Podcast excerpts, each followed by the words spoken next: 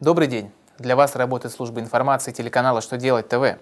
В студии Александр Трифонов, и в этом выпуске вы узнаете, как уплачивать страховые взносы при наличии обособленных подразделений, как планируется принимать поправки в Кодекс об административных правонарушениях, как учесть в прибыльных расходах затраты на утилизацию просроченных продуктов. Итак, о самом главном по порядку –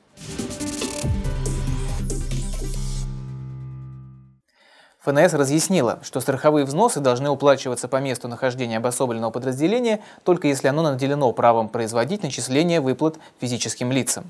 Если же организация сама начисляет выплаты в пользу всех своих работников, в том числе и работников обособленного подразделения, то предоставление расчета и уплаты страховых взносов производится централизованно, только по месту нахождения организации.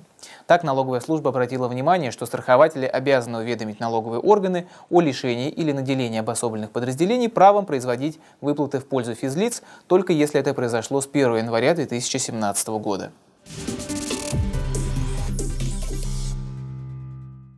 Госдума в первом чтении приняла законопроект, уточняющий порядок внесения поправок в Кодекс об административных правонарушениях. Согласно проекту закона, в КОАП поправки можно будет внести только отдельными федеральными законами. В данный момент такое правило действует на поправки в гражданский и налоговые кодексы. Если проект примут, то поправки в КОАП нельзя будет включать в федеральные законы, изменяющие другие законодательные акты. Таким образом, изменения в Кодексе об административных правонарушениях не пройдут незамеченными. Это важно в первую очередь для юристов. Так они не пропустят важные изменения и заранее смогут к ним подготовиться, так как уже из названия законопроекта будет понятно, что в них предусматриваются поправки в КОАП. Минфин сообщил, что подтвержденные документами затраты на утилизацию просроченных продуктов учитываются в расходах при расчете налога на прибыль.